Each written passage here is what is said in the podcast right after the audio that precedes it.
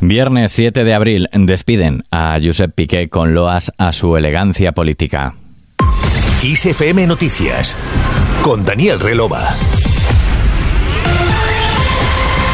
El economista y político catalán Josep Piqué Camps, fallecido en Madrid a los 68 años, ha sido despedido este viernes en el tanatorio madrileño de la M30 por dirigentes y exdirigentes del PP, entre ellos el expresidente del gobierno, José María Aznar, quien le nombró ministro y también por miembros de otros partidos y del mundo empresarial. Siento muchísimo el fallecimiento de, Josep Piqué. Era un gran amigo, son muchos años, muchos años de relación, muchos años de recuerdos, pero también quiero destacar la tarea de Josep Piqué como ministro de España. En todos los cargos lo desempeñó con una gran brillantez y fue un hombre inteligente y un hombre leal. Y en estos momentos de España, sinceramente, lamento muchísimo más su pérdida porque necesitaríamos en España muchas más personas como él. Por la capilla ardiente, abierta de 9 a 14 horas, han pasado multitud de políticos de diferentes partidos que en general han destacado la elegancia, su talante, brillantez, el diálogo, el entendimiento y la calidad humana del político catalán. Más noticias destacadas de este Viernes Santo. La secretaria de Organización de Podemos y secretaria de Estado para la Agenda 2030, Lilith Berstringe, ha condicionado la posible reedición del gobierno de coalición entre el PSOE y Unidas Podemos a la aprobación de leyes decisivas como la normativa sobre vivienda o la ley Mordaza antes de que termine esta legislatura. Creo que lo más importante eh, para revalidar el gobierno de coalición es sin duda que el Partido Socialista se centre en gobernar. Lo principal para este gobierno y su mejor carta de presentación va a ser las leyes que despliegue. Y la más urgente y sin duda la más importante a día de hoy es la ley de vivienda. Hombre, yo espero que el presidente Sánchez tenga claro que revalidar el gobierno de coalición es la principal prioridad para nuestro país y la prueba está en las políticas que hemos desarrollado estos, estos años. ¿no? Y nuestra intención es que hasta el último día estemos intentando empujar y sacar adelante todas esas leyes la dirigente de Podemos ha insistido en que el gobierno ha demostrado que las crisis se pueden gestionar de otra manera y en ese sentido no podemos dar la espalda a la situación de la vivienda, ha dicho.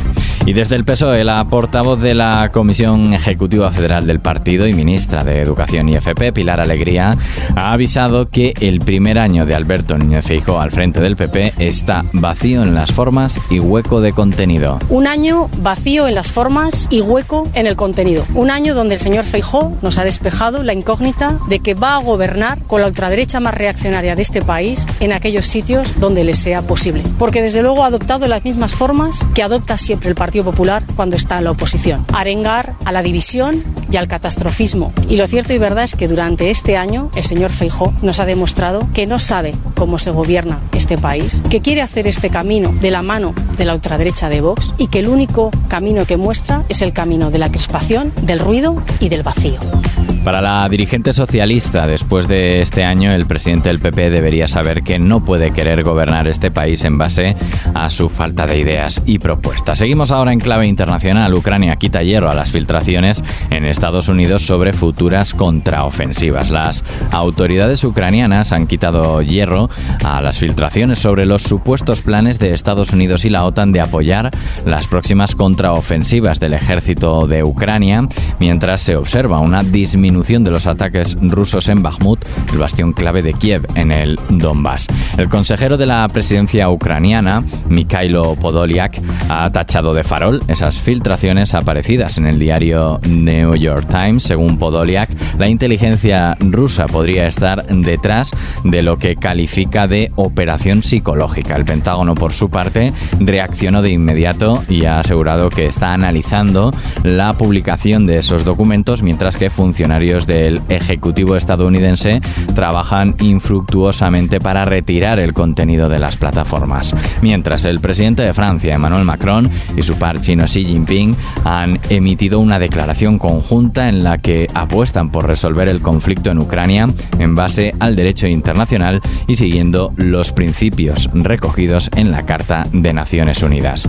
Y este viernes la Organización Mundial de la Salud celebra su 75 aniversario, tres años después después de haberse convertido en la agencia más mediática del sistema de las Naciones Unidas debido a la crisis sanitaria internacional causada por la COVID-19. La Asamblea Mundial de la Salud es el principal órgano de la OMS, cuenta con 194 Estados miembros y reúne cada mes de mayo por casi dos semanas en Ginebra a los ministros de salud de todos estos. En la página musical terminamos hablando de Pet Shop Boys.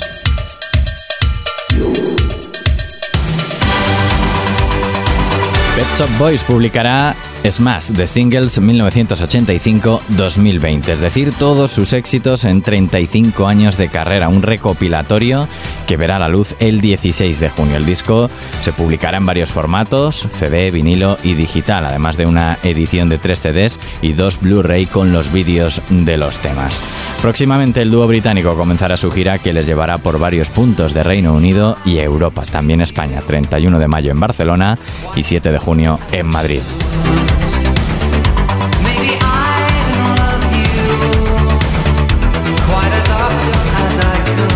Aquí terminamos este podcast de XFM Noticias con Gustavo Luna en la realización. La música y la información actualizada siguen en XFM. Un saludo de Daniel Relova. Hasta mañana.